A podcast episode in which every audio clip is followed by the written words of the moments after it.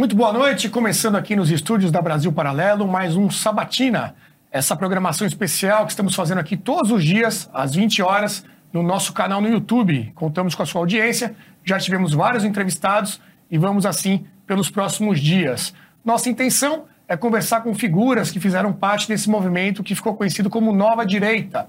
Vamos avaliar os erros e acertos do movimento de direita nos últimos 10 anos o que dá para tirar de lição de tudo que aconteceu. Vamos avaliar os, os, grandes eventos desse período, né? Desde lá de trás das manifestações dos 20 centavos, passando por impeachment de Dilma Rousseff.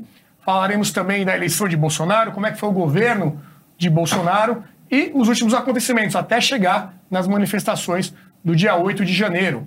Tudo isso por quê? Porque no dia 13 de março, agora segunda-feira, vamos lançar a nossa nova trilogia, A Direita no Brasil, é o próximo lançamento da Brasil Paralelo, que estará disponível tanto na nossa plataforma para os assinantes, como também para quem se cadastrar neste link que está disponível aqui através do QR Code e também no link dos comentários na descrição desse vídeo. Então, se você quiser assistir, se você ainda não é membro da BP, mas quer assistir esse lançamento, inscreva-se no cadastro que está aqui disponível. Você vai receber um link por e-mail para poder acessar a plataforma no dia do lançamento, no dia 13, e acompanhar toda essa reflexão que fizemos para avaliar esse período da nova direita no Brasil. Estamos recebendo aqui vários convidados, você vai saber já quem é a atração dessa noite, mas enquanto isso, vamos assistir a um VT, a um VT que a produção preparou para a gente, para você já pegar o gostinho do que vem por aí. Roda o VT. De 2013 a 2023, relembraremos a trajetória da nova direita, os grandes momentos, os principais personagens, os erros e também os acertos. Conversaremos de forma franca com personagens que viveram essa história política na pele. São pessoas de todo o espectro ideológico que nos ajudaram a obter um retrato fiel da situação atual. Para assistir gratuitamente em nossa plataforma, faça o seu cadastro. O seu e-mail é fundamental para enviarmos todas as informações sobre o novo documentário e também o link que dará acesso ao filme no dia do lançamento. Nós contamos com a sua participação. Brasil Paralelo, muito mais que filmes. Até breve.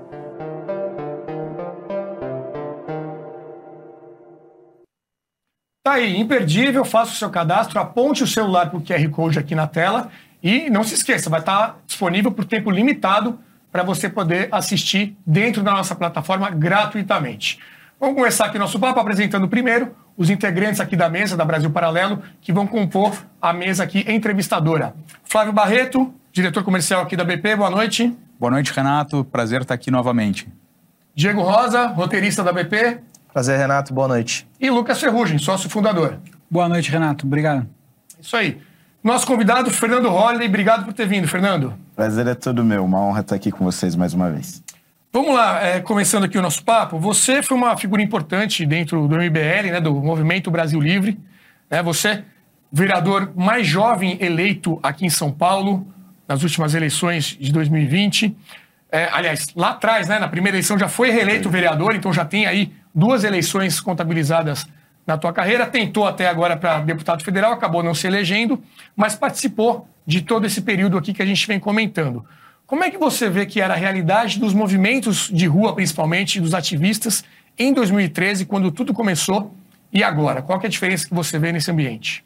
Olha, Renato, eu acho que em 2013 a gente tinha uma desorganização muito grande, né? Foi realmente um sentimento de que nós precisávamos mudar aquele cenário de coisas. Havia uma insatisfação já relativamente grande em relação ao governo uh, Dilma Rousseff, mas nós não estávamos organizados em movimentos. Tanto é que as primeiras manifestações elas foram lideradas pela esquerda, pela esquerda mais radical, mais especificamente o movimento Passe Livre, por conta dos 20 centavos. E aquela revolta do aumento da passagem vai puxar uma revolta em relação a vários outros temas. E ao longo do tempo, a direita ela vai tomando conta uh, daquelas manifestações de forma absolutamente uh, desorganizada e sem uma pauta uh, com um grande foco. Quer dizer, alguns pediam saúde de mais qualidade, outros pediam educação, muitos foram às ruas contra a corrupção, é, mas não havia uma pauta muito concreta. Acho que essa é a primeira grande diferença é, das manifestações de 2013 com as manifestações que nós veríamos nos anos seguintes. Né? Holiday, uh, falando ainda de manifestações, né? Em 2013, quando elas apareceram, elas tinham pautas bem definidas, né? É, primeiro foi pela saída da Dilma, depois pela eleição de Jair Bolsonaro. Já dentro do governo Bolsonaro, muitas pautas foram levadas para as ruas pelo governo. É, e elas eram consideradas manifestações pacíficas, democráticas. Depois disso, alguns setores da imprensa começou, começaram a classificar essas manifestações como antidemocráticas. Onde você acha que a direita errou em deixar de ser classificada assim? Olha, eu acredito que o, o primeiro grande problema é, foram os atos de violência. Acho que esses é, atos de violência que começaram, ao meu ver, muito provavelmente é, por algumas pessoas infiltradas, acabaram atraindo outras pessoas de direita. Eu digo, é, me parece que houve ali uma espécie de armadilha. Quer dizer, como é que os outros manifestantes vão se reagir é, diante de alguns atos de violência? A gente viu pelas imagens, principalmente do dia 8 de janeiro, por exemplo, é, muitas pessoas ali denunciando: olha, tem infiltrado, tem gente quebrando vidraça, etc., chama a polícia.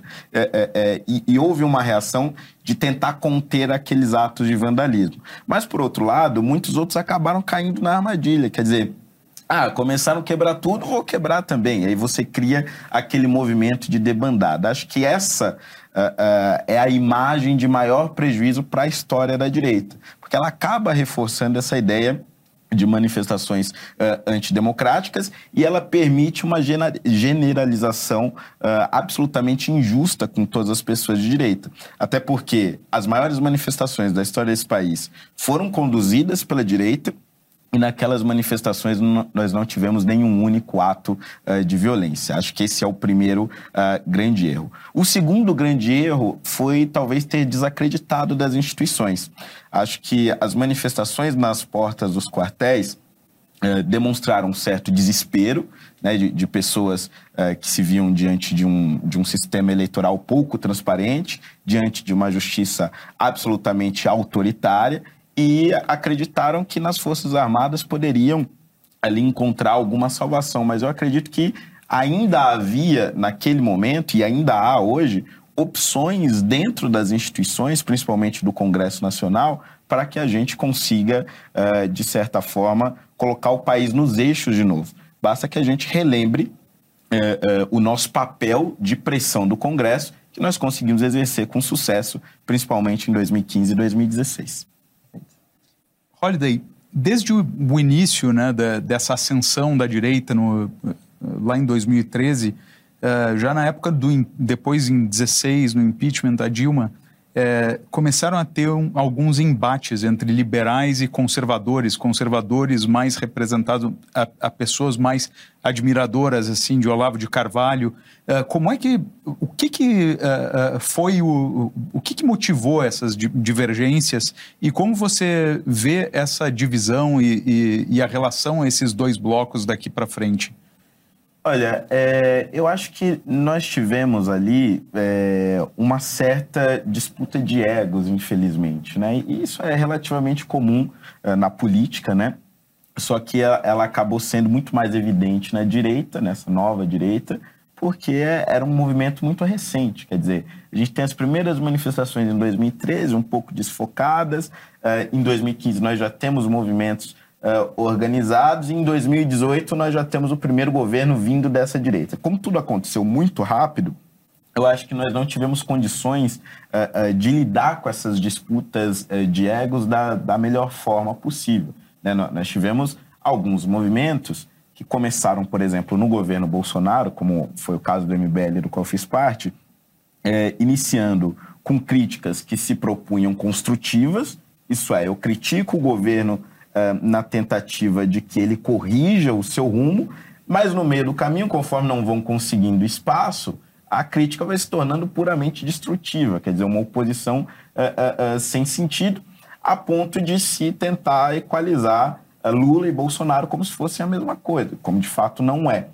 E tudo isso porque não era aquele movimento que estava no protagonismo daquela direita que assumiu o poder. Eu acho que isso aconteceu uh, uh, em vários blocos uh, da direita, essa, essa disputa por, por, por protagonismo, que acabou dificultando que a gente é, acabasse se unindo né, no momento mais essencial.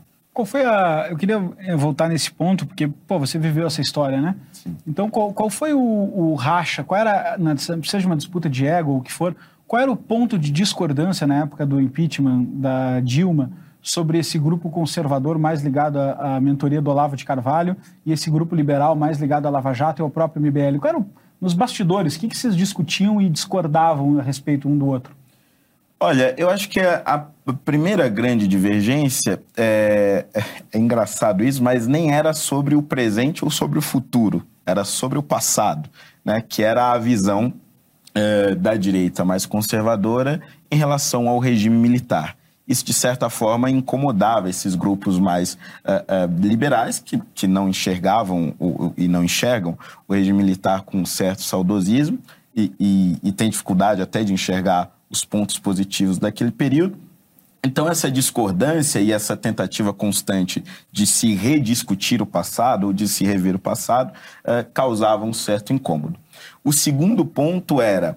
Eh, os liberais tinham um enfoque muito maior em duas pautas, né?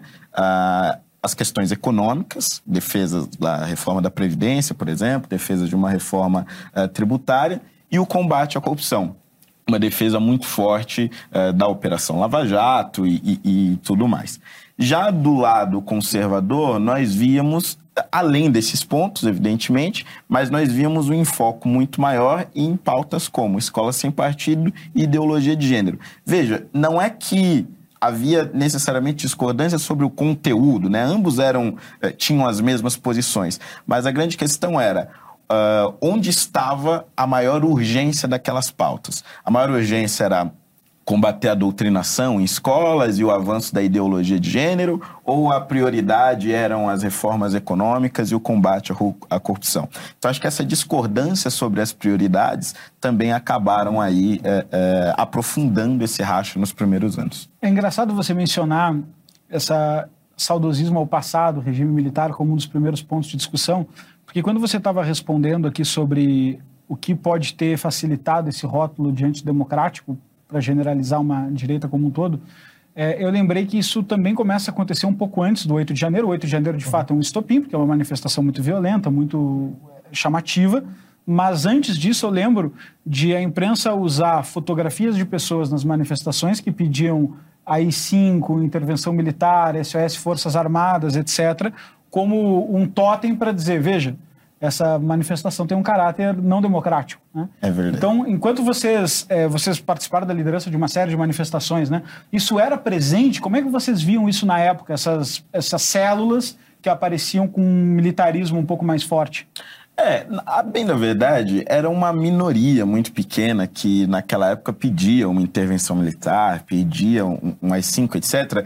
Uhum. Então, é, nós, naquele momento, enxergávamos que a prioridade era deixar claro para a imprensa tradicional de que aquela minoria não representava a maior parte uh, dos movimentos e que aquela não era a principal bandeira das manifestações. Quer dizer, a principal bandeira era o impeachment. E, inclusive, é, é, na primeira manifestação de 2015, que foi a primeira com movimentos organizados, de fato, é, já, já surge com uma certa divergência. Você tinha esses grupos que pediam uma intervenção militar, você tinha os grupos que pediam impeachment e você tinha ainda os grupos mais moderados ainda que acreditavam que não havia motivo nem para intervenção nem para impeachment e estavam lá genericamente contra a corrupção. Então, é, é, é, já começa com uma certa tensão ali com essas três divisões, mas tendo muito claro que aqueles que pediam intervenção eram os minoritários. E aí, última pergunta antes de rodar aqui. É, o fato é que esses rachas que começaram de forma sutil, mas ainda com um inimigo público comum muito claro, né? Vamos remover o PT do poder, etc. Na candidatura do Bolsonaro, eu lembro essa história de conversar com as pessoas, entrevistá-las, etc. Havia uma. Não era plena satisfação com a escolha do Bolsonaro como representante, mas, a partir do momento que ele alcançou uma legitimidade com o eleitorado, todo mundo meio que comprou o pacote Bolsonaro e falou: vamos ver mas esses, bastou ele ganhar que esses rachas logo voltaram a público. Né? Um dos protagonistas desse racha foi o próprio MBL, É, você também, inclusive, participou dessas críticas, mas depois é, reviu sua posição. Eu queria entender melhor. Me conta em detalhes, por favor, como foi essa conversa de vocês dentro do MBL, no sentido de o que, como é que vocês interpretaram a chegada do Bolsonaro ao poder, essas críticas depois, essa tentativa de criar uma oposição ao governo. O que, que você viu disso e qual é a sua conclusão sobre isso? É, o apoio ao, ao, Bolsonaro no segundo turno, ele veio pela, pela seguinte lógica, né? É, a partir do segundo turno, o Bolsonaro ele passa a representar não somente aquela direita conservadora, mas os vários setores de direita. E aí nós vimos na própria figura do Jair a representação desse conservadorismo, na figura do Paulo Guedes a representação do liberalismo econômico, e na figura do Moro, que ainda não estava claramente com o governo, mas já se dizia na imprensa que se o Bolsonaro vencesse, poderia ser o ministro da Justiça, na figura dele nós víamos a, a, ali a defesa do combate à corrupção e, e a Lava Jato. Então, é, todas aquelas divisões das manifestações, digamos assim, estavam agora, de, de, certa forma, unidas em três representantes em uma única candidatura, que era a candidatura de Bolsonaro. E aí nós decidimos apoiar ele no, no segundo turno. É, quando o governo começa, é, nós vimos ali algum, alguns erros de trajetória, né? É, uma, uma associação muito rápida com o Centrão, é, algumas propostas que foram enviadas, que nós discordávamos e tal. Só que o início das críticas ao governo Bolsonaro, e isso é o, é o mais importante, é, vindas do MBL, a intenção, veja, não era em nenhum momento derrubar o governo ou de, ou de alguma forma, é, é, é, enfim, acabar com, com, o governo Bolsonaro ou, ou qualquer coisa do gênero. A ideia era que ele corrigisse os rumos e fizesse algo mais parecido com aquilo que se propôs na campanha, principalmente é, no segundo turno. Só que em 2020 você tem a saída do Moro do governo Bolsonaro e aí toda aquela coisa de interferiu ou não interferiu na, na, na PF e tudo mais. E, e, aquele momento é onde nós radicalizamos a oposição. Tem um vídeo famoso meu, inclusive, né? Depois que eu revi as minhas posições, muitas pessoas ressuscitaram esse vídeo, eu revoltado, etc. Sendo que o Bolsonaro tinha traído o país e, e não sei o quê, tudo mais. É, só que passaram-se meses, semanas, e não havia prova de que Bolsonaro tinha realmente tentado interferir na PF. E veio então o vídeo da reunião dele com os seus uh, uh, ministros. E aí é, é, o primeiro momento que eu começo a rever, então, os nossos posicionamentos. E aí começa uma discussão interna no movimento. Olha, gente, acho que talvez nós tenhamos exagerado nas críticas, acho que nós precisamos voltar atrás, porque não há nenhuma prova de tentativa de interferência, a saída do Moro foi absolutamente prematura e, e nós baseamos toda a nossa guinada nessa saída. Isso você falando sozinho. Exatamente. É, e algumas outras pessoas de bastidores, mas digo, entre as figuras conhecidas do MBL, eu era o único que estava com essa visão. Enfim, não queriam voltar atrás e, pelo contrário, foram indo cada vez mais nesse caminho uh, de oposição. E, e, e, aí a tensão foi aumentando. Durante a campanha de 2020, nós tivemos várias discussões, vários problemas uh, de estratégias e tal. É, enfim, as discussões elas foram aumentando cada vez mais até que no final de 2020, aí eu pego e digo, olha, vocês não vão voltar atrás, nós já tivemos vários outros problemas de campanha, de, de militância, que eles estavam expulsando muitas pessoas também, que eram consideradas, entre aspas, bolsonaristas e tal. Enfim, foi um conjunto de fatores que acabou me levando a anunciar a saída uh, no início de 2021. É, mas eu já tinha decidido sair no, no final de, de 2020. É, então foi basicamente esse histórico. Eu diria que a partir da saída do Moro, há um, um caminho que o MBL pega e decide não mais retornar. Isso, e eu decidi retornar. Foi isso que te fez sair, então, do movimento? Exatamente. Então, o Holiday, é, isso foi em 2020, né? É, final de 2020. Final de 2020. 2020. Ainda, já depois da sua saída do MBL, ainda em 2021, tem uma entrevista sua no UOL dizendo que apoiar o Bolsonaro teria sido o seu, seu maior erro. Sim. Você reviu suas posições, não há nada de errado nisso. Em 2022, na ele... próximo ali do segundo turno, você declara teu apoio ao então presidente Jair Bolsonaro. Te pergunto porque isso pode ser enxergado por parte do eleitorado como uma forma de você tentar, como eu posso dizer assim, recuperar um capital político teu perdido, já que você tentou sair a deputado e não, não se elegeu, né? Como que você pretende, digamos assim, superar essa possível desconfiança do eleitorado quanto à sua pessoa agora? Perfeito. É, em 2022, eu, eu passei a, a, apoiar o Bolsonaro já depois no, do segundo turno, né? mais abertamente no uhum. segundo turno, e o Tarcísio também. É, e eu, eu pensei justamente nisso, né? Eu falei, é, bom, agora eu estou apoiando o Bolsonaro, mas é, é, esse apoio ele precisa ser sincero, né? As pessoas elas claro. precisam acreditar que ele é um apoio sincero. E a maneira que eu encontrei de deixar isso muito claro e eu já tinha decidido isso meses antes da eleição, era se eu perdesse a eleição para deputado federal, eu não viria mais é, candidato. Então, justamente para é, é, deixar evidente que o meu apoio é um apoio porque eu acredito realmente que entre as opções que nós tínhamos, o Bolsonaro, ele representa a melhor opção, eu não serei candidato em 2024. Se vier a ser candidato algum dia, será em 2026. É, mas eu já não tenho mais essa. Vai gravado, hein? Vai, pode deixar. mas eu já não tenho mais esse apreço por, é, por ter um mandato uhum. ou, ou, ou, ou, por estar em um cargo público necessariamente. Mas não só por conta disso, também por conta de várias decepções que eu tive uh, ao longo do meu cargo como vereador. Quer dizer, você entra com uma vontade de fazer a diferença, de, uhum. de, de, de mudar as coisas.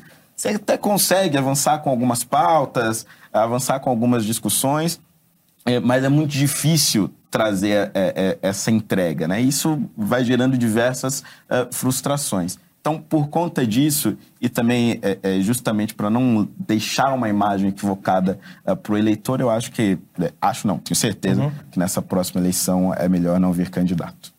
Mas aí, só, só pegando aqui o gancho, o que, que mudou dentro de você, Holiday? Então, o Lucas perguntou até das diferenças entre conservadores e liberais lá atrás, que, que eram os principais pontos ali de divergência.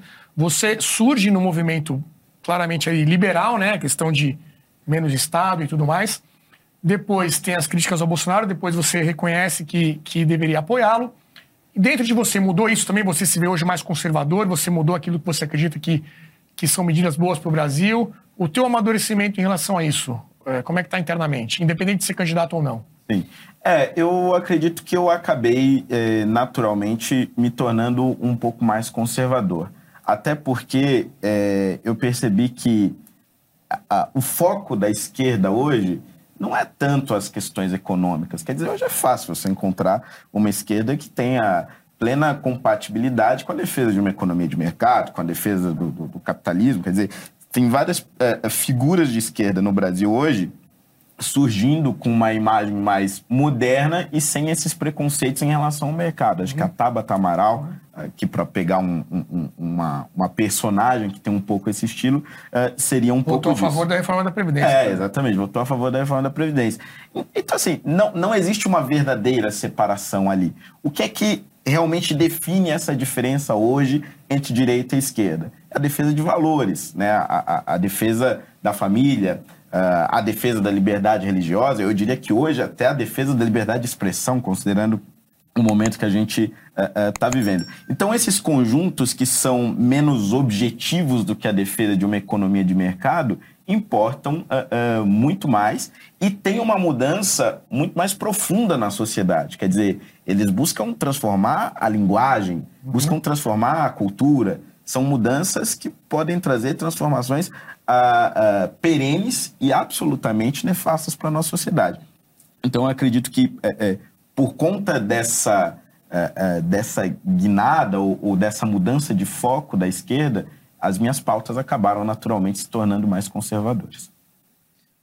Holiday, qual você acha que foi o impacto desses embates entre liberais e conservadores na reeleição, eh, na volta da esquerda ao poder?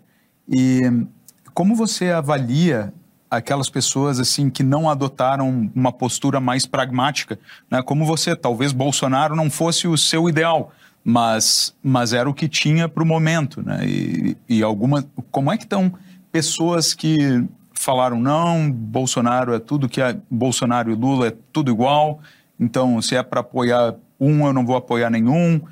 Como qual você avalia que foi então o impacto desses embates e como estão essas pessoas hoje, né, com a esquerda de volta no, no poder, dois meses aí uh, com bastante turbulentos já, né, até acho que mais do que uh, se esperava? Que balanço você faz disso, dado as pessoas que você tem esse contato? Olha, eu acho que além das divergências que a gente já, já tratou aqui, há um certo receio de uma, de uma direita, né, que, que gosta de se apresentar como limpinha, digamos assim, é, do julgamento que a imprensa fariam delas no futuro. Então, há um, um, um certo diagnóstico, e aí aqui nós falamos do MBL, mas poderia também aqui usar como exemplo uh, alguns setores do Partido Novo, é, que tem medo do julgamento que a imprensa fará sobre esse apoio uh, que poderiam ter dado ao, ao Bolsonaro. Bolsonaro. Então, querem ser vistos uh, de maneira positiva né, pelo, pela mídia tradicional, querem ser bem vistos no meio empresarial, querem preservar a imagem de moderados, porque dessa forma eles conseguem uh, uh, maiores financiamentos, por exemplo, para suas campanhas eleitorais, de pessoas que não necessariamente aderem claramente uma linha ideológica, como, por exemplo, a família Lehman, né, que financia aí diversos candidatos e se coloca como alguém de centro. Ah, posso apoiar alguém um pouco mais à direita, posso apoiar alguém uh, mais à esquerda. Então, para manter o apoio desse mainstream, uh, essas pessoas acabam não aderindo ao Bolsonaro, que tem uh, uma imagem para a mídia tradicional de alguém radicalizado, de alguém não afeito ao diálogo, etc. Então, eles acabam colocando isso mais, muito mais acima do que os interesses nacionais. Né? Entendi. E uma, e uma questão: é, primeiro ano do governo Bolsonaro, o Bolsonaro foi malhado pela imprensa por não articular. Aí no segundo veio a articulação com o Centrão, né? E aí, ah, Bolsonaro se vendeu para o Centrão. Eu, eu, vi muitas pessoas assim que, poxa, mas você estava num ano né, eh, criticando Bolsonaro por não articular. Agora que ele está tentando articular, você está criticando por articular com quem você não, não gostaria. Quando não tem como governar o Brasil sem articular com o centrão. Né? Uh, eu, eu não vi um exemplo assim, exemplos de pessoas que eu vi, pô, esse cara realmente está numa linha coerente, está buscando a verdade, criticando com propriedade, porque eu via, parecia que era um, um, um um anti-bolsonarismo radical, assim, e, e acho particularmente que, né, até estava falando em outra sabatina, que sobre a força do anti-bolsonarismo, que é uma força a ser reconhecida. Você viu algum exemplo de, de gente criticando essas duas posturas, primeiro ano de, de governo, uh, tentando fazer as pautas de campanha avançarem sem articular com o Centrão, e segundo, e pessoas realmente com propriedade criticando ou, ou você, você acha que você só viu isso também, assim, pessoas uh, cegas em função de, um, de uma aversão ao Bolsonaro? Não, com certeza os exemplos que eu vi foram realmente cegueiras né, em, em relação ao, ao Bolsonaro. E, e, eu digo mais, eu acho que o erro do Bolsonaro não foi nem né, é, ter articulado com o Centrão, né? O erro foi ter dito que não faria. Que é, é impossível né, você governar uh, sem, sem esse diálogo com o Centrão. E, e foi esse o principal erro no, no início do, do governo é, é, na comunicação com as suas bases. Porque naquele momento que ele assumiu, eu fui uma das pessoas que, que criticou a tentativa de se aliar com o Centrão e etc. Mas era justamente naquele momento em que ele deveria ter feito alianças que ele demorou muito para fazer. Porque quando ele assume o governo, é o momento em que ele tem uma popularidade muito maior e o preço, digamos assim, de se negociar com o Centrão seria muito menor, porque ele tinha um apoio popular grande, ele tinha acabado de vir de uma eleição histórica, derrotando o Haddad por uma eh, margem larguíssima de votos. Então, se a negociação tivesse, continuado, eh, tivesse começado imediatamente após assumir o governo, acho que o preço que ele teria pago teria sido menor. Talvez o Congresso não tivesse criado lá na frente, por exemplo, uh, o orçamento secreto. Que as negociações com o Centrão elas foram acontecer no momento que o governo já começava a se uh, uh, fragilizar. Então, acho que esse foi mas, o Mas você enxergava isso na época? Não, não, não. Essa é uma leitura que eu faço agora. Na época, era o cara não tem que fazer com o Centrão, etc, etc. Mas, mas por quê? A base ela não foi preparada para aquilo. Né? Como o discurso dele era contra o Centrão, então o que a gente estava esperando era não, não tem nenhuma abertura e tal. Era um erro. Né? Ele já deveria ter preparado desde a campanha a sua base. É, é, e aí esses discursos né, de, de, de, de, críticas que à época buscavam ser ainda, a meu ver, é, críticas construtivas, não teriam a, a, a acontecido. Uma provocação, Holiday. É, o Bolsonaro, como você bem disse, ele, ele elege com esse discurso né, anti, anti-sistema. É, você falou aí que a base deveria ter sido preparada para um tipo de articulação. Uhum. Te faço uma pergunta, uma provocação. Você acha que ele teria sido eleito se ele, se ele tivesse preparado a base para isso? Você não acha que foi exatamente esse discurso, digamos assim, um pouco populista, que pode ter dado força para ele se eleger também? Eu acho que no primeiro turno, sim, né? Para ele conseguir chegar no segundo. Mas é, é, é, a ideia é que no segundo turno você caminhe um pouco mais ao centro. E de fato ele caminhou em vários assuntos é, nesse sentido. E acho que poderia ter caminhado também é, em relação à, à articulação. É, é, foi esse caminho que o Lula fez agora no é, segundo Ele foi deputado durante muitos anos também. Ele É. sabia que em algum momento ele teria que negociar. Sim, exatamente. E ao meu ver, no segundo turno de 2018, teria sido o momento para isso. Porque as pessoas não iam deixar de votar nele, porque ele, ele iria dizer que precisaria dialogar com os diversos setores, inclusive com o Centrão. Duvido que ele deixaria de ganhar o segundo turno por conta daquilo. A- a- o PT estava no auge da sua impopularidade, o Lula preso, o Haddad era um péssimo candidato. Quer dizer, ele poderia ter preparado a base ao longo daquelas semanas sem ter eh, eh, perdido a eleição. E digo mais, acho que se tivesse feito essa articulação com o Centrão logo no início do governo, ele teria tido uma sustentação muito mais estável para conseguir fazer as mudanças que precisava e talvez tivesse sido reeleito agora. Nós estamos falando de aproximação do centrão, dessa necessidade, etc., abarcar, digamos, outros grupos políticos na governabilidade. E uma coisa me chama a atenção. Com tudo isso, é, Bolsonaro perde por uma margem de 2 milhões de votos. Não é uma margem alta. Na verdade.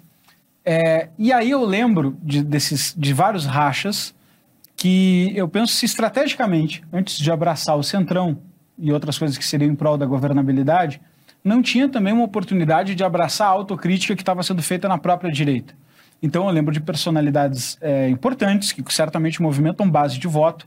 Lembro aqui não só do MBL, que já comentamos, mas lembro é, do Nando Moura, influenciador. Lembro do Danilo Gentili, apresentador e humorista. Lembro de pessoas que começaram talvez com o pé atrás em relação ao Bolsonaro, um ceticismo, mas que em algum momento apresentaram uma crítica daquilo que eles consideravam errados.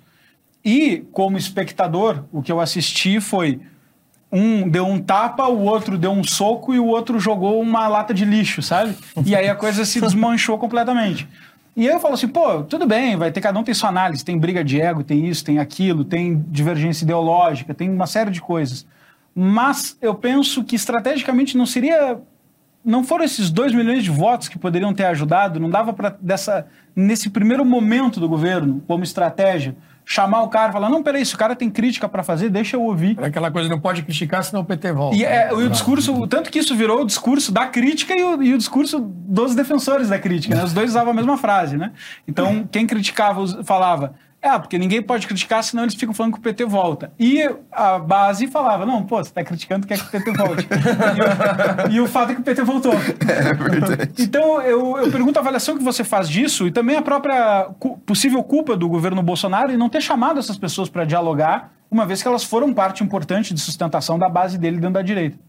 Olha, eu não sei se teria adiantado ele chamar para o diálogo em 2022. Acho que ali já era tarde demais. Mas, é, é, de novo, é, o negócio está sempre no início do governo. né? Acho que em 2019, quando nós tínhamos as primeiras críticas de tom construtivas, é, aquele teria sido um momento. né? eu, eu acho que o governo Bolsonaro, de certa forma, subestimou essa, essa ala mais liberal da direita, etc. E subestimou, digamos que com certa razão, porque convenhamos, quantos por cento da população no Brasil se considera liberal? Quer dizer, é uma, uma parte muito pequena e tal. Então, talvez o governo achou que não precisasse da- daquilo. Bom, eu já tenho a maioria da população, tenho os conservadores, que de fato são a, a maioria da direita, tenho o centrão, então por que, que eu vou ficar aqui sentando para dialogar com o MBL, com o Partido Novo, etc. Acho que foi esse o raciocínio. Mas se demonstrou ao longo do tempo um raciocínio equivocado. Porque conforme a- as críticas foram avançando, elas chegaram num ponto que não, não, tinha é, é, mais como você chamar as pessoas para o diálogo. E aí chega em 2022, é, você precisaria de uma sinalização, digamos, para que o, o governo Bolsonaro, de alguma forma, tentasse o diálogo. Como houve uma sinalização do Moro, por exemplo. Então é o Moro que dá um sinal para o Bolsonaro, olha, no segundo turno, entendo que o Lula é pior, etc, etc, não, não tem jeito, vou de Bolsonaro. Aí, a partir da sinalização do Moro, então o Bolsonaro se reaproxima. Agora, é, é, é, que sinal é, é, os outros críticos deram ao, ao Bolsonaro de que em 2022 poderiam apoiá-lo, de que consideravam o Lula uma pior opção? Não deram nenhuma Mas deixa eu sinalização. fazer uma provocação. Não é dois pesos e duas medidas, porque quando a gente olha por uma aproximação do Centrão, a gente fala, não, pô, tá certo, o Bolsonaro tem que buscar o Centrão e tal. E a gente está falando de gente que tem uma trajetória política acidentada, para falar. Para nos mantermos elegantes aqui. Sim. É, e, pô, na direita você pode ter a crítica que você quiser em relação a isso, mas ainda assim são pessoas com uma trajetória menos acidentada, né? Verdade, verdade. Então, será que, pô, se ele buscou um, por que, por que não estrategicamente buscar outro também, sabe? É porque um tava dizendo que ele era tão bandido contra o Lula, né? então, assim. Você é, acha que pegou no brilho? É, né? isso não, não tem como. Como é que eu vou. a- a- o cara tá dizendo que eu sou igual o Lula, que, meu Deus do céu, foi condenado em todas as instâncias, depois foi descondenado, é, é, tem parceria com ditadores no mundo inteiro. Quer dizer, é, é um histórico evidente e comprovado de criminalidade.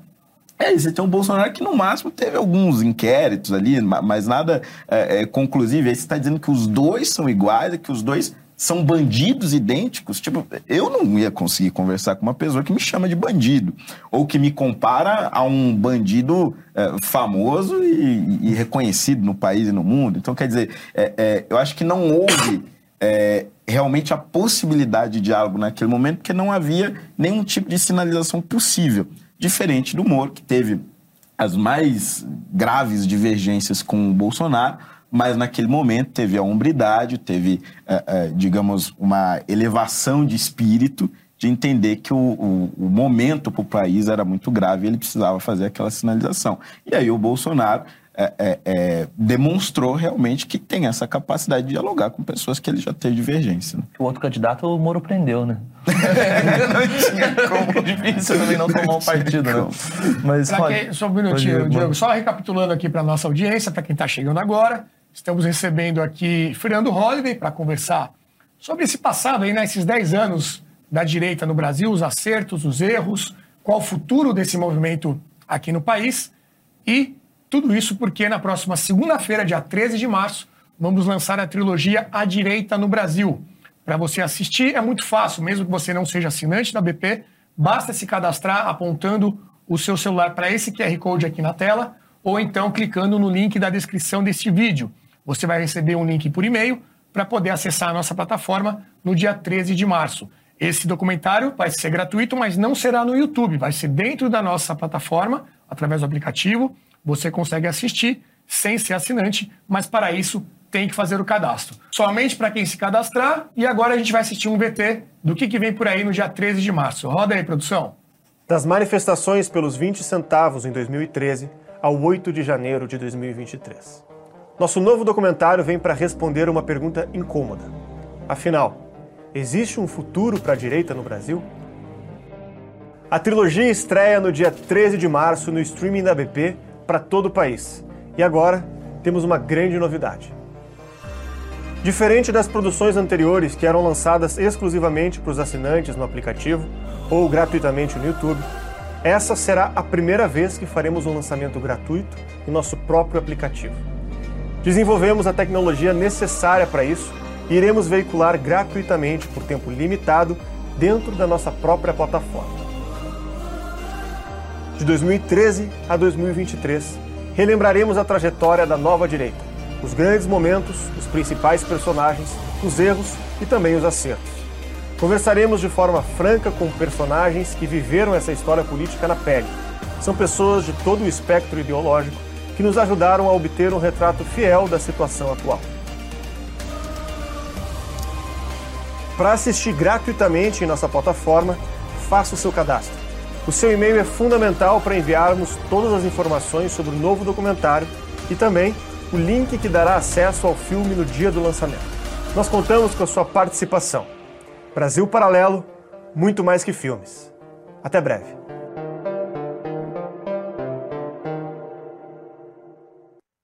É isso aí, faça o seu cadastro e não perca na próxima segunda-feira a direita no Brasil. Fernando, retomando aqui nosso, o nosso papo, ainda nesse contexto né, de conversar com o Centrão, ser um pouco mais moderado, nós temos eleições no ano que vem, eleições municipais. Você até comentou que não vai participar, a gente pode explorar um pouquinho isso daqui a pouco. Mas é, em relação ao que, que seria mais interessante para a direita, né? aqui em São Paulo, por exemplo, a gente tem aí um Guilherme Boulos com uma candidatura já bem consolidada, competitiva, chegou já ao segundo turno nas últimas eleições. O Ricardo Salles se coloca como um possível candidato para o PL. Ele que é uma figura ali bem ideológica, né? bem quente, seria um, um confronto muito quente.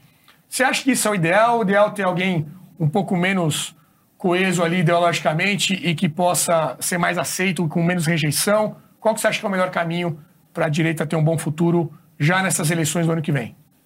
Olha, é, a cidade de São Paulo é muito peculiar, né? Ela tem momentos em que é uma cidade de caráter mais progressista, tem momentos que é uh, um pouco mais à direita, né? Vou pegar aqui alguns dados. Em 2014, você tem uh, o Aécio vencendo na cidade de São Paulo, uh, as eleições de 2014, onde a Dilma acabou sendo reeleita. Em 2018, você tem o Bolsonaro vencendo. Mas aí, agora, nas últimas eleições, você teve o Haddad vencendo para o governo de São Paulo e você teve o Lula vencendo uh, uh, para a presidência na cidade uhum. de São Paulo com uma larga margem de votos. Né? Então, tudo indica que neste momento a cidade está novamente num, num, campo mais progressista, como esteve em 2012 quando elegeu o Haddad prefeito.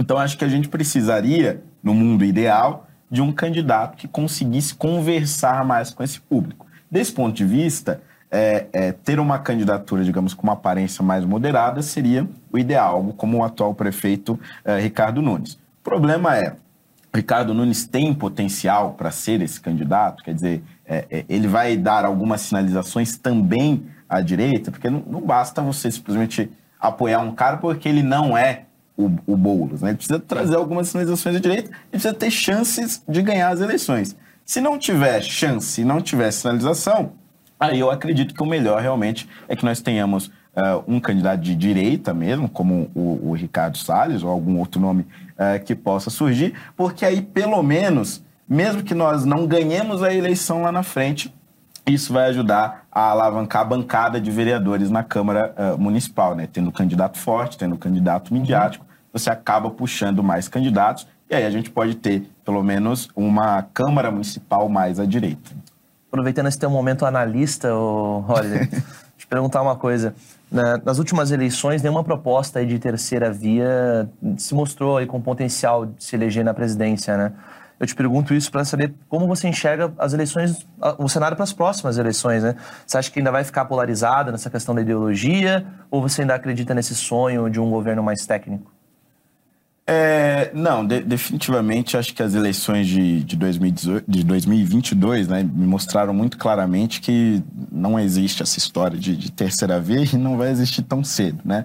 O eleitor ele deixou muito claro que só existem dois lados e acho que havia uma certa arrogância da minha parte e, e da parte dos liberais, de uma forma uh, geral, de, de não ter feito essa, essa leitura. Que a leitura dos bastidores basicamente era o seguinte ah, estão divididos aí entre Lula e Bolsonaro, mas chegando na eleição, né, esse povo todo aí vai mudar de ideia, porque essas pessoas não têm convicção, etc. É, é, foi basicamente essa a conclusão de que nós chegamos. E, e estávamos, assim, absolutamente, redondamente enganados a uma polarização forte, uma polarização que veio para ficar, uhum. e quem não escolher um lado vai ser atropelado. É, então, a, acho que 2026 vai, estar muito clara essa polarização. A grande questão é se o Bolsonaro vai participar dessa polarização. Porque me parece que ele não será preso, como muitas pessoas acreditam, mas eu tenho é, quase certeza que o TSE dará um jeito de torná-lo inelegível. E tornando o Bolsonaro inelegível, quem é a pessoa que assume esse lugar da direita? Alguns dizem que o Romeu Zema, governador de Minas Gerais, outros dizem que uh, o, o, Tarcísio. É, Circularam o nome da Michelle também? é, circularam o nome da Michelle. Do- dos três, eu acho que o nome da Michelle seria o melhor, viu? Porque é, é, o Tarcísio, tudo bem, ele tem uma. É um excelente governador, tá com a popularidade em alta, etc. Mas, ao meu ver, ele deveria se focar na reeleição do governo do Estado. É um- uma máquina muito grande para a gente se arriscar a perder. E acho que as chances dele ser reeleito vão ser gigantescas. É, o Zema tem uma boa avaliação em Minas Gerais, mas não sei como que a personalidade dele seria vendida nas outras regiões do país. Quer dizer, não, não sei se ele teria essa capacidade de absorver o eleitorado do Bolsonaro. A Michelle acho que teria uma A facilidade. Michelle é mais competitiva, então. É, Você acredita que a Michelle seja um nome por conta do sobrenome Bolsonaro e o capital político que ele traz? Não, eu acho que ela, ela consegue pegar o capital por conta do sobrenome, mas talvez ela seja mais simpática e, e- e consiga, eh, de certa forma, um, um muito mais voto das mulheres do que até mesmo o próprio Jair, e por essa razão tenha mais chances de vencer. Ah, Holiday, a questão dos partidos no Brasil, né?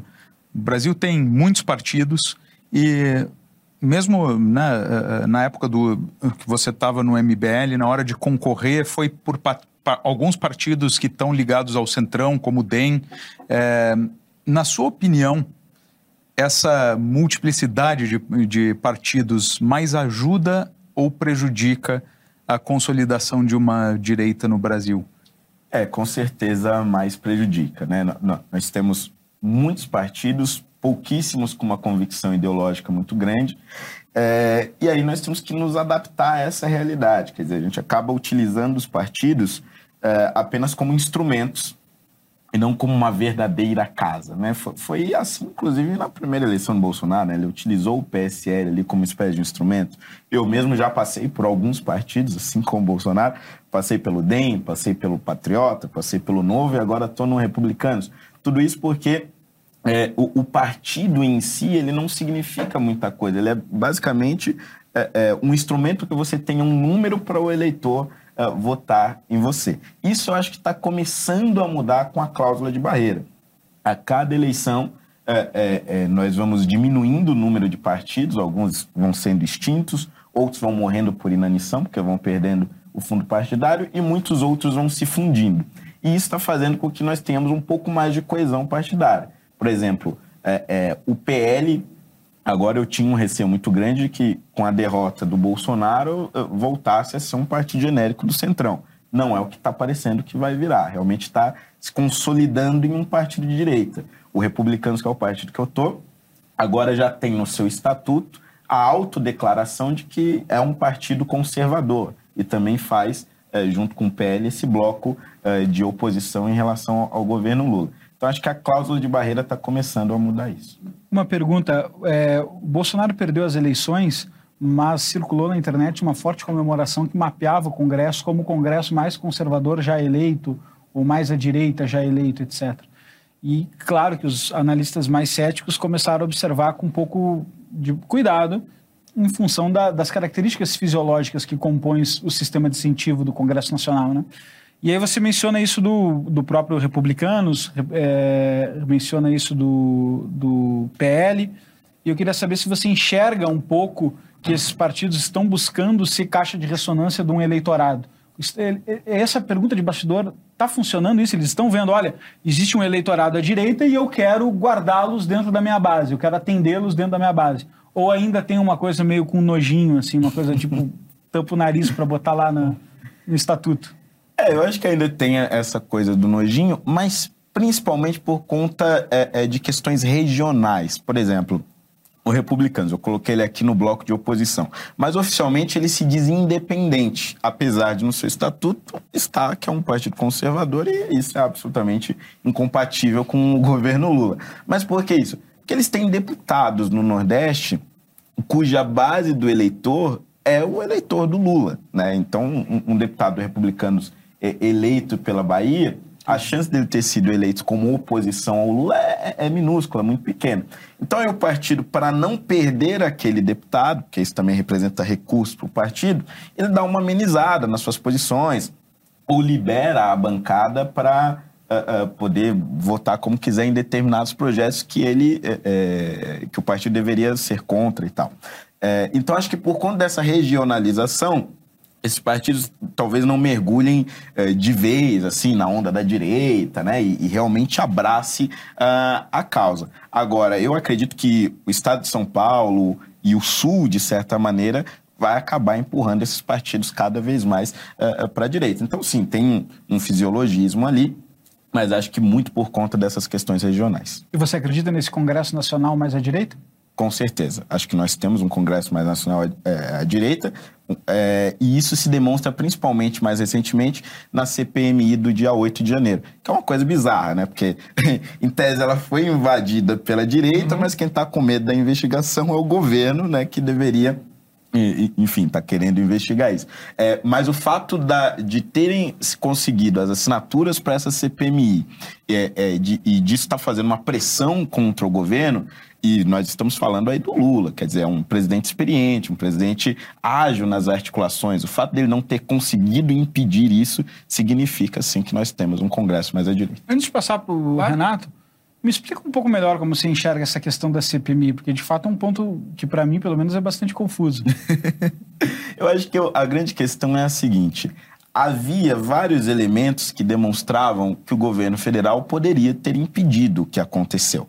E não impediu. Nas manifestações do dia Nas manifestações do dia 8. Quer dizer, havia um relatório da ABIN dizendo que as manifestações poderiam ser violentas, que poderiam invadir prédios federais, poderiam chegar ao Palácio do Planalto, ao STF, ao Congresso, é, é, que havia necessidade de um reforço policial.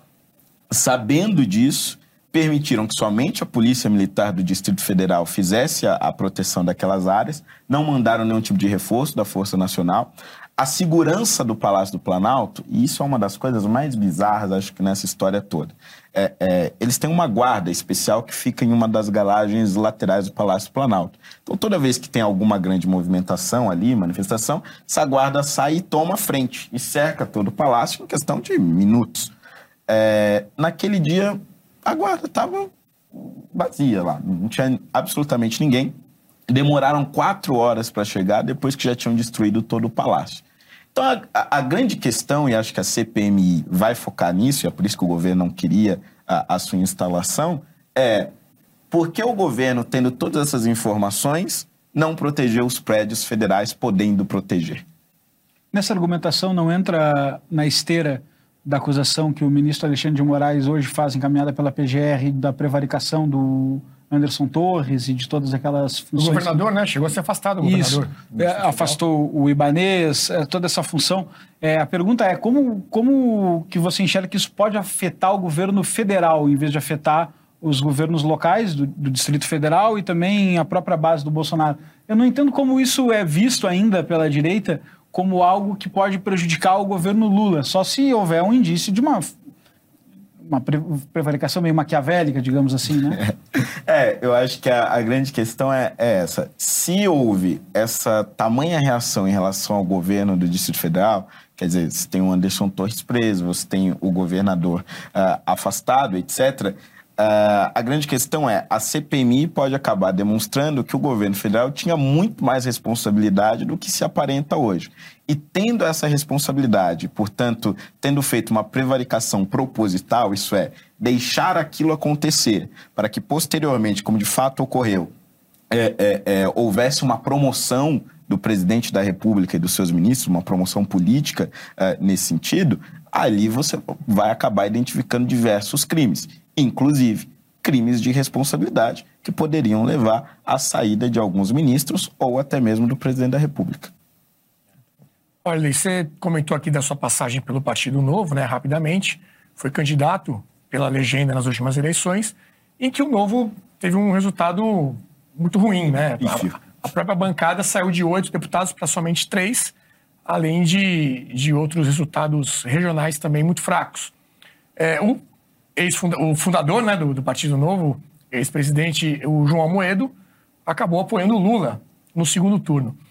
Diante todo esse histórico aí do, do, que você viveu lá dentro, né? Como é que você avalia essa trajetória do Novo, que poderia ser esse partido de direita mais forte, né? Para representar toda essa parte da população que não encontra um partido que represente ali os seus anseios. Olha, eu acredito que o Novo ele está tá começando a corrigir os seus rumos agora, né? É, esse apoio do Amoedo ao Lula acho que foi um, uma coisa assim uma pá de cal no partido que tinha acabado de, de sair de uma eleição absolutamente drástica, né? Bom, mas pelo menos ele se desfiliou, saiu do partido, não está mais no, nos seus quadros, etc. A partir da saída do João Amoedo, é, o partido começou a fazer algumas mudanças. Entre elas, a partir de agora, eles vão começar a utilizar o fundo partidário para se estruturar. E veja, é, eu entendo é, a bandeira do novo contra o fundo partidário e contra o fundo eleitoral, eu mesmo nunca usei nenhuma dessas verbas é, nas minhas campanhas, mas o que a gente viu em 2022 é, é uma coisa assim bizarra. Quer dizer, se você não tem dinheiro, não tem como você ser eleito. E por mais que você peça doações, por mais que você procure empresários, você não vai conseguir competir com quem utiliza esses recursos. Então é muito mais inteligente você é, é, utilizar esses recursos para lutar contra eles ou lutar contra o crescimento deles e dessa forma elegendo bancadas robustas, tendo é, é mais deputados de direita lá dentro, do que você ir para a guerra de estilingue enquanto estão usando tanque de guerra. Então acho que está havendo um amadurecimento. Esse é um é, dos exemplos do, do Partido Novo nesse sentido. Está havendo um amadurecimento do partido. E com a saída do Amoedo, a principal figura do partido passa a ser o Romeu Zema, que foi um governador que não só apoiou o Bolsonaro no segundo turno, mas fez um esforço muito grande no estado de Minas Gerais para que ele conseguisse é, mais votos lá. O Bolsonaro chegou a ampliar sua vantagem, não, chegou a ganhar no estado, mas ampliou muito a sua vantagem é, por conta dessa participação é, do Zema. E isso significa o quê? Que agora a principal figura do partido é alguém muito mais à, à direita, com convicções uh, uh, ideológicas muito mais claras, e acho que isso pode ajudar o partido nesse sentido. A grande questão é se essas mudanças ou se essas correções estão sendo feitas a tempo. Talvez não. Você saiu do novo por que exatamente? Algum motivo especial? Ou... Eu saí do novo justamente porque no, no segundo turno, após a, a avaliação daquele cenário, é, eu fiz alguns questionamentos, né, vendo se o partido iria fazer correções de rumo, etc e se no segundo turno ia abraçar a candidatura do, do Bolsonaro é, e também a candidatura do Tarcísio uhum. aqui em São Paulo. E não fez, ou melhor, fez, mas fez meia boca. Quer dizer, ah, vamos liberar aí os nossos filiados, quem quiser apoiar, apoia, quem não quiser não apoia, mas não votem no Lula. É, é. E, tipo, É proibido, aí, mas pode. É, aí eu falei, não, gente, ou faz direito ou não faz. Aí como ficou naquele vai, não vai, eu falei, acho que para dar uma sinalização mais clara às pessoas que me seguem, para que não fique dúvida, acho melhor eu ir uhum. é, é, para um partido que apoie mais claramente. Aí é, eu fui para o Republicanos. Perfeito. Uma, uma coisa, você então mudou uh, a sua visão em relação à utilização ao fundo partidário, ao fundo eleitoral, né, em função de um pragmatismo para hum. poder jogar, né, poder buscar a eleição. Uh, isso vale para verba, verba uh, de gabinete também? É, a verba de gabinete eu sempre usei, né? Usei pouco, mas usei, porque realmente tem alguns custos que uh, você precisa usar. Precisa alugar computadores a mais, impressoras, etc. Mas algumas coisas que eu considero uh, que são desnecessárias no caso de um vereador, eu continuo não utilizando, como é o caso do carro oficial. Né? Isso eu nunca usei, não utilizo. É, acho que é muito mais econômico para a cidade eu utilizar o meu próprio carro ou utilizar aplicativos de transporte. É, podemos ver uma influência do Olavo de Carvalho nisso, que ele falava o seguinte: é, não adianta você se gabar por não usar uma verba enquanto seu adversário está usando toda e mais um pouco. Você tem, o, o, desafio é você usar bem o que você tem e aí conseguir concorrer com outro. Exatamente. Podemos dizer mais ou menos que houve houve um alinhamento nesse ponto? Não, acho que com certeza. A lógica é exatamente essa da, da, da pregada pelo Olavo, porque. Só que a questão é a seguinte: quando o Olavo falava isso, ainda era uma, era uma questão muito distante para nós. Quer dizer, a, a, era, era uma direita jovem, né, no, no sentido de não ter experiência política, e a gente não conseguia enxergar a longo prazo, e esse é o, o, era o grande dom do Olavo, né, conseguir enxergar muito mais à frente do seu tempo, a gente não conseguia enxergar o quanto isso seria prejudicial para o avanço uh, uh, dessa direita. Né? Então, enquanto a gente não ficou usando, o centrão ficou usando, a esquerda ficou usando, e com esses recursos eles conseguiram chegar em muito mais pessoas e eleger uma quantidade imensa uh, de, de, deputados. Né? Isso foi mudando agora nas eleições de 2022. Então, acho que realmente nós precisamos abrir mão de, de, de certas coisas para que a gente consiga avançar nas pautas maiores e na defesa dos nossos princípios que verdadeiramente importam. Uh, Holiday, ainda nesse clima de autocrítica, né? é, você fez parte do MBL durante muito tempo ali. E o MBL teve um mérito, digamos assim, de levar a política para o povo, né? De existir uma linguagem mais informal, que tem um êxito que vocês tiveram de trazer bastante jo muitos jovens, né, para discutir política. Mas, de certa forma, essa linguagem era um pouco, digamos assim, um pouco mais agressiva, né? Combativa, acho que é a palavra certa. É, você acha que esse, é, adotar essa linguagem colaborou um pouco para criar esse cenário de, como eu posso dizer, de combate mesmo entre essa questão da direita, esquerda, essa polarização grave que a gente vive hoje? É, eu acho o seguinte, a polarização em si, ela não é ruim, né? O fato de você ter sim, pessoas sim. com lados, etc e tal. Agora, o que o, o MBL fez, e foi uma autocrítica que eu fiz, inclusive, quando ainda estava lá, era a redução do debate público ao meme, Isso, né? Banalizar, banalizar pautas importantes. É, né? exatamente. Né? Havia uma banalização excessiva dessas pautas é, importantes e, e uma demonização excessiva do seu adversário. Quer dizer, tem adversários que, que realmente defendem coisas é, nefastas, etc. Você precisa é, é, combater isso com uma certa energia. Mas tem pessoas que é possível você debater civilizadamente, né? Eu, por exemplo, na Câmara Municipal, tive vários debates com o Gilberto Natalini, que é uma figura uh, de, de, esquerda, etc., mas não é nenhum radical, né? Uhum. Sempre se posicionou contra as ditaduras na América Latina. Mas... Então, assim, se eu vou ter um debate com o Gilberto Natalini, eu não preciso demonizar a figura dele, tipo, ah, esse esquerdista, maldito, etc. Não, a gente tem uma visão diferente sobre é, é, é, o mundo, mas é, é, defendemos a liberdade, liberdade de expressão, defendemos a democracia, etc. Então, é, acho que houve esse erro aí do MBL, de diversos setores da direita, de acabar banalizando debates sérios e aí acabou levando a essa radicalização da polarização. Com aqueles cortes, né? Que vinha a, a famosa mitada, descia é, o óculos descia óculos, exatamente. É, deu meio nostálgico essa época. Né? mas que... era muito engraçado. Muito, é, muito, muito, muito engraçado, mas o ponto é que o que eu vejo que hoje está começando a acontecer é que a direita foi protagonista nisso durante um tempo, mas a esquerda, obviamente, logo assistiu e começou a buscar esse protagonismo também, ah, com a produção sim. de mídias digitais, etc. E hoje a internet é um território um pouco insano, e eu acho que isso começa até a discussão das fake news um pouco por aí até. Que a, a internet é, de fato, um território insano, onde há muita liberdade para as pessoas consumirem, as pessoas que confiam, etc. Tem muito conteúdo de muita qualidade, mas também tem essa banalização do adversário e essa guerra de todos contra todos. O que, que, a gente pode olhar agora de forma propositiva e pensar o que, que esse movimento de direita tem que aprender para melhorar isso? Né? Não perder um senso de humor, que talvez seja importante para arraigar jovens, mas também conseguir produzir conteúdo e, e refletir sobre isso. Né? O que, que você espera que sejam os próximos passos a partir dessa autocrítica que você fez? mais Brasis paralelos. Obrigado. Vamos achar que foi combinado. É, puxa saquismo, pô. Agora ficou difícil botar o entrevistado na parede. Daqui a pouco ele fala, faça o seu cadastro. É,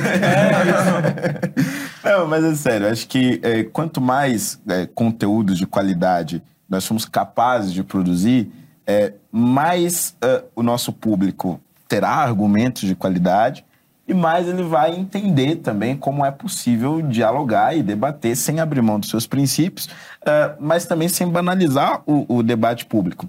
E, e para isso nós precisamos dar exemplos, né?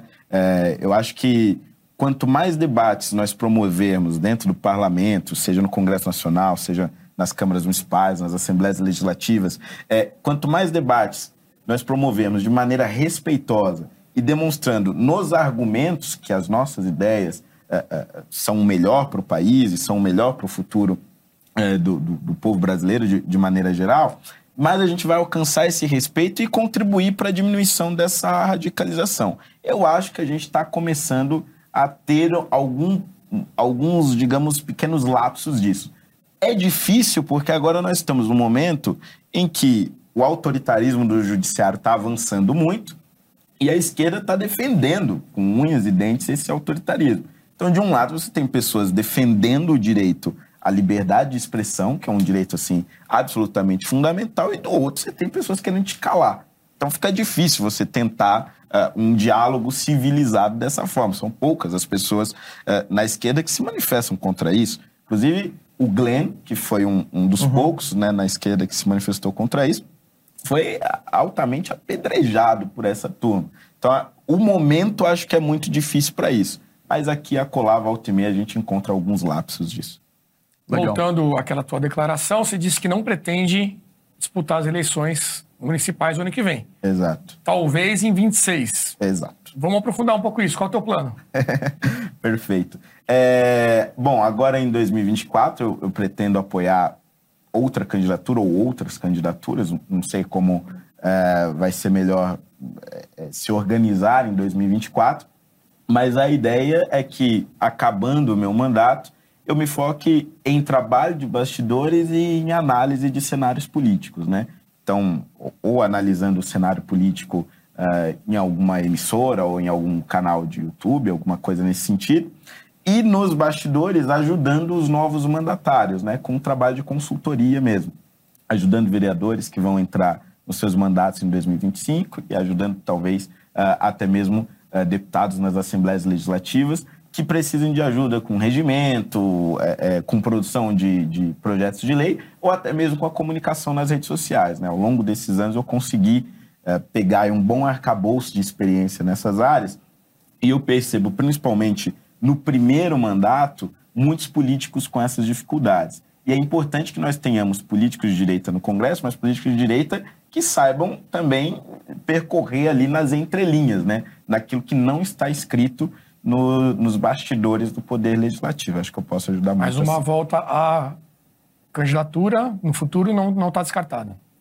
É, não, não está descartada. A, a, grande questão é, eu não posso dizer que serei candidato em 26, porque eu não sei se eu ainda vou manter a minha relevância pública, né? Uhum. Pode ser que daqui quatro anos ninguém lembre de mim, né? Então, é, é, eu acho que a, a grande questão é, em 2026 eu vou ter condições de ser candidato?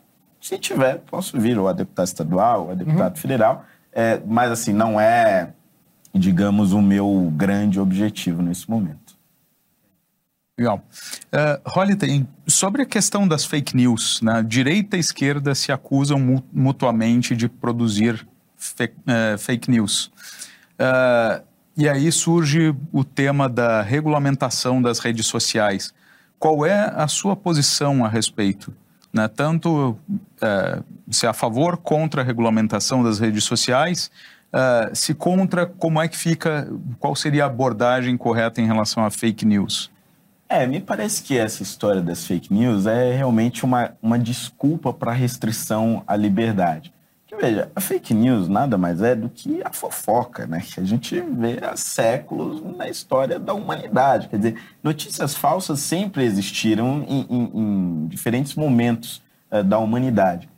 E nós, ao recebermos essas notícias, sempre lidamos da, da maneira que tínhamos disponível. Quer dizer, hoje a maneira disponível qual é? A checagem. E quem tem o direito de fazer essa checagem? O indivíduo. Porque a partir do momento que você concede ao Estado ou alguma grande empresa é, é, é, esse poder de checagem, o que você está concedendo a eles é o poder de dizer o que é verdade e o que não é. Né? E somente ditaduras têm esse poder de dizer o que é verdade e o que não é. O, o público deve ser livre para filtrar a sua, a sua informação, assim como os organismos de imprensa e, e inclusive, é, é, os organismos eh, particulares, etc., tem o poder de ir lá corrigir. Quer dizer, se alguém publicou uma, uma informação falsa, vai lá a Folha, vai lá o G1 e etc., diz, olha, isso é mentira por isso, isso e isso. Perfeito. E aí a, a pessoa vai filtrar. Agora, você regulamentar isso necessariamente vai significar uma diminuição uh, uh, uh, da sua liberdade de expressão. E isso começa combatendo notícias falsas, mas ninguém sabe como é que pode acabar. Caminhando aqui para o final, rodada final aqui, começando com o Diego. Beleza. Olha, eu vi uma entrevista tua, é, também nesse tom de, de autocrítica, na direita. Tenho né? várias. que a direita ela precisa melhorar o seu tom, o seu tratamento, principalmente com essas pautas das minorias, né? O que que você quis dizer com isso? O que, que a direita pode melhorar? Olha, eu acho que a gente tem que parar de ter medo de discutir assuntos relacionados às minorias, né? Acho que é um grande erro da direita foi ter entregue. Tu- Tudo bem que isso também foi porque durante muito tempo era quase um crime se dizer de direita no Brasil, né? Mas temas relacionados a, a LGBTs, temas relacionados às pessoas negras acabaram se restringindo basicamente à esquerda. E discutir esses temas não significa defender as políticas que eles defendem, mas é apresentar soluções diferentes. Mesmo que a solução é, é, seja, digamos, de certa forma, combater determinadas políticas públicas. É o caso do racismo, por exemplo. É um tema que eu sempre é, busco ressuscitar e sempre coloco em contraposição cotas raciais com cotas sociais. É, quer dizer, eu não estou criando uma coisa nova, não estou também defendendo o que eles acreditam, mas eu estou entrando neste tema. Eu acho que isso é importante para que a gente também consiga atrair é, cada vez mais pessoas e despertar outras que foram simplesmente fisgadas por essa ideologia, por- simplesmente porque tratam de um tema e a gente não. Propor uma saída à direita para esses problemas que de fato existem. É exatamente. Eu Interessante. fico curioso com essa saída direita, sua postura. Você falou de cotas sociais e, e raciais em contraposição, né?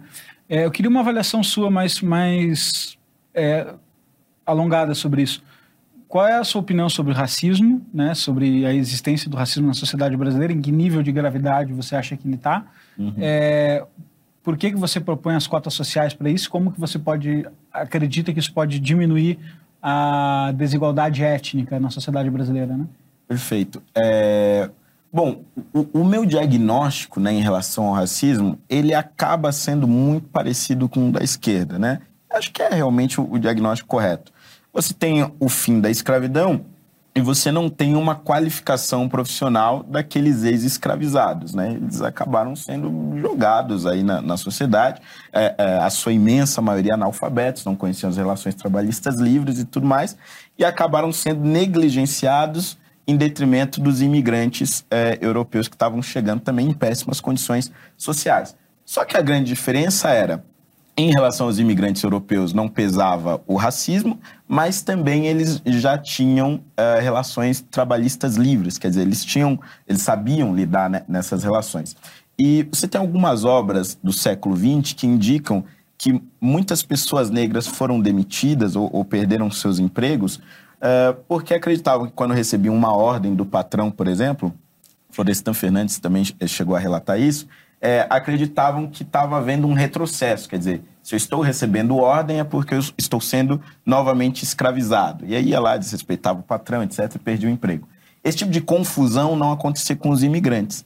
Então, o desemprego acabou ficando muito mais forte sobre uh, uh, os negros. Só que ao longo das décadas do século XX, isso a gente já tinha um pouco nos séculos anteriores, é, nós fomos se miscigenando, né? nós fomos se misturando com, com esses imigrantes, etc., a ponto de você não conseguir dizer que uma pessoa branca hoje é, é, é, representa uma linha direta com o dono de engenho do passado, ou que uma pessoa negra hoje representa uma linha direta com o escravizado do passado.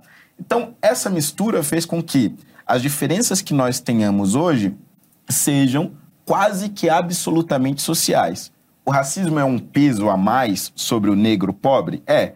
Mas uh, você tem inúmeras meninas brancas pobres que têm o peso do abuso sexual, por exemplo, dentro de casa. Isso afeta o desempenho dela na escola, assim como o racismo afeta o desempenho da criança negra uh, uh, na escola. Então, veja, na pobreza você sempre vai ter um plus a mais. Ou é o racismo, ou é o abuso, ou é a violência doméstica, ou é a violência na rua, ou são as drogas, etc. Então, você ficar medindo esses sofrimentos é, é basicamente impossível.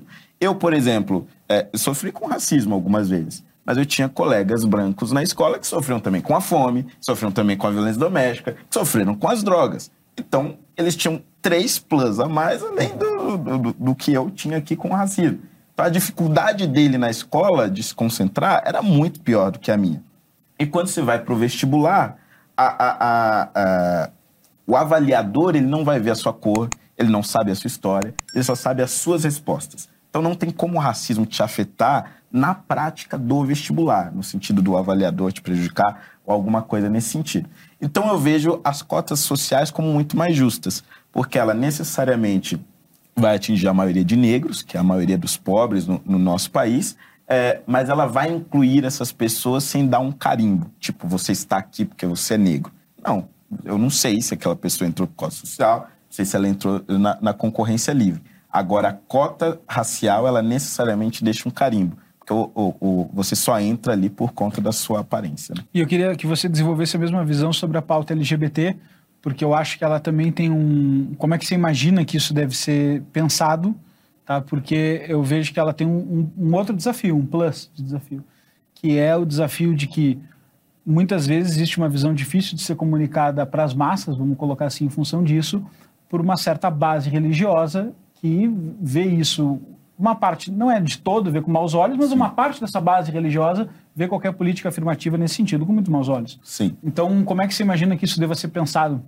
É, eu acho que aí a gente deveria abordar é, mais pela questão do sofrimento humano. Quer dizer, você tem muitos adolescentes é, é, e alguns jovens até é, que, por exemplo, se automutilam, que tentam o suicídio por conta uh, da sua sexualidade. Então, por que não pensar em programas, por exemplo, de atendimento psicológico para que essas pessoas consigam uh, lidar com esses problemas? Ou até mesmo pensar na particularidade da vida de transexuais que acabam indo para prostituição porque não encontram outra oportunidade na vida. Né? Então, nós precisamos discutir formas dessas pessoas encontrarem qualificação profissional para saírem dessa vida desse mundo das drogas, desse mundo da violência, etc. Acho perfeitamente possível a gente discutir esses temas é, com uma visão de direita, porque são pessoas que estão sofrendo. E, e, e nós, assim como é, qualquer outra pessoa, é, buscamos diminuir o sofrimento humano. E acho que os religiosos também concordariam é, é, nesse sentido. Acho que é um tipo de abordagem que geraria é, poucos ruídos, digamos assim, dentro da direita e é perfeitamente possível de ser trabalhado. E nessa linha, uma pergunta pessoal. O que que não te fez comprar que você era oprimido por A, por B e, e acho que talvez a, a, a sua, seu caminho teria sido mais fácil, né? menos é. resistência. Verdade. Eu acho que eu, o que aconteceu foi uma experiência muito particular é, de um professor que eu tive, já contei essa história algumas vezes até, é, de língua portuguesa, isso da, do meu da minha oitava série, hoje seria o nono ano, né, para o ensino médio, ele estava tendo ali uma discussão sobre como a gente deveria se preparar para o vestibular. Escola pública. Exatamente, escola pública. E ele disse que, ó, no ensino médio vocês precisam começar a se preocupar mais com isso. É, menos o Fernando, Fulano e Beltrano. E apontou para os alunos negros da sala. É, e aí eu fiquei assim, o que está acontecendo? Como assim? Ele, não, é porque vocês têm as cotas raciais. E, e, ele falou no sentido de provocar mesmo, é, para que a gente perguntasse o que, que era, né? E aí ele explicou, mas, mas, explicou naquela lógica de um professor esquerdista clássico, a dívida histórica, blá, blá, blá, blá, blá, blá. É, só que mesmo explicando, a reação dos outros alunos foi, ah, não, realmente faz sentido. Racismo lá atrás nos prejudicou, agora nós estamos tendo uma recompensa. Mas isso não entrava na minha cabeça de jeito nenhum. Eu falei, gente, como assim? Né? Tem pessoas brancas aqui que sofrem muito mais do que eu e não faz sentido eu ter um benefício a mais conta da minha cor. Eu, eu entendi aquilo como uma ofensa mesmo. E aí eu comecei a pesquisar mais sobre isso. É, claro, muito, foi muito mais fácil encontrar os argumentos a favor, mas eu encontrei um artigo do Reinaldo Azevedo, quando ele ainda tinha os parafusos no lugar, é, é, criticando o sistema de cotas é, raciais. E aí aquilo me levou para o Rodrigo Constantino, que me levou para o Thomas Sowell, que já tem um trabalho é, é, reconhecido nessa área. Eu vi várias entrevistas dele, achei o livro dele traduzido, Ações Afirmativas ao Redor do Mundo. E aí, por conta das cotas sociais, das cotas raciais, eu fui formando o meu entendimento é, é, contra esse sistema e, naturalmente, um entendimento mais à direita em, em vários outros temas. Excelente. Infelizmente, nosso tempo acabou. Queria agradecer muito ao Fernando Holliday pela presença. Obrigado. Eu Contar contigo aí para as próximas produções. Com certeza. Lucas, Diego, Flávio, muito obrigado também. Eu que agradeço, Renato. Obrigado, Fernando. E fica o convite, então, a você para se cadastrar aqui no link do nosso vídeo, apontando o seu celular para esse QR Code, para assistir na próxima segunda-feira a estreia de A Direita no Brasil. Muitos dos assuntos que falamos aqui estão nesse documentário, nessa trilogia, na verdade, que você vai poder assistir gratuitamente dentro da nossa plataforma. Então, atenção, diferente dos últimos lançamentos, essa não é uma produção exclusiva aos assinantes. Os assinantes poderão assistir da forma que já estão acostumados, é só entrar na plataforma no dia 13 e assistir a trilogia. Se você ainda não é assinante, faça o seu cadastro, você vai receber um link por e-mail e no dia 13 vai conseguir assistir dentro da nossa plataforma a esse documentário. Não vai ser no YouTube, mas sim no nosso ambiente. Não perca tempo, acesse aqui o QR Code ou o link nos comentários. Fazendo o cadastro, você recebe todas as instruções para acompanhar. Muito obrigado a todos e até breve. Das manifestações pelos 20 centavos em 2013 ao 8 de janeiro de 2023. Nosso novo documentário vem para responder uma pergunta incômoda. Afinal, existe um futuro para a direita no Brasil? A trilogia estreia no dia 13 de março no streaming da BP para todo o país. E agora temos uma grande novidade. Diferente das produções anteriores que eram lançadas exclusivamente para os assinantes no aplicativo ou gratuitamente no YouTube, essa será a primeira vez que faremos um lançamento gratuito em nosso próprio aplicativo. Desenvolvemos a tecnologia necessária para isso iremos veicular gratuitamente por tempo limitado dentro da nossa própria plataforma. De 2013 a 2023, relembraremos a trajetória da nova direita os grandes momentos, os principais personagens, os erros e também os acertos. Conversaremos de forma franca com personagens que viveram essa história política na pele. São pessoas de todo o espectro ideológico que nos ajudaram a obter um retrato fiel da situação atual. Para assistir gratuitamente em nossa plataforma, faça o seu cadastro. O seu e-mail é fundamental para enviarmos todas as informações sobre o novo documentário e também o link que dará acesso ao filme no dia do lançamento. Nós contamos com a sua participação. Brasil Paralelo, muito mais que filmes. Até breve.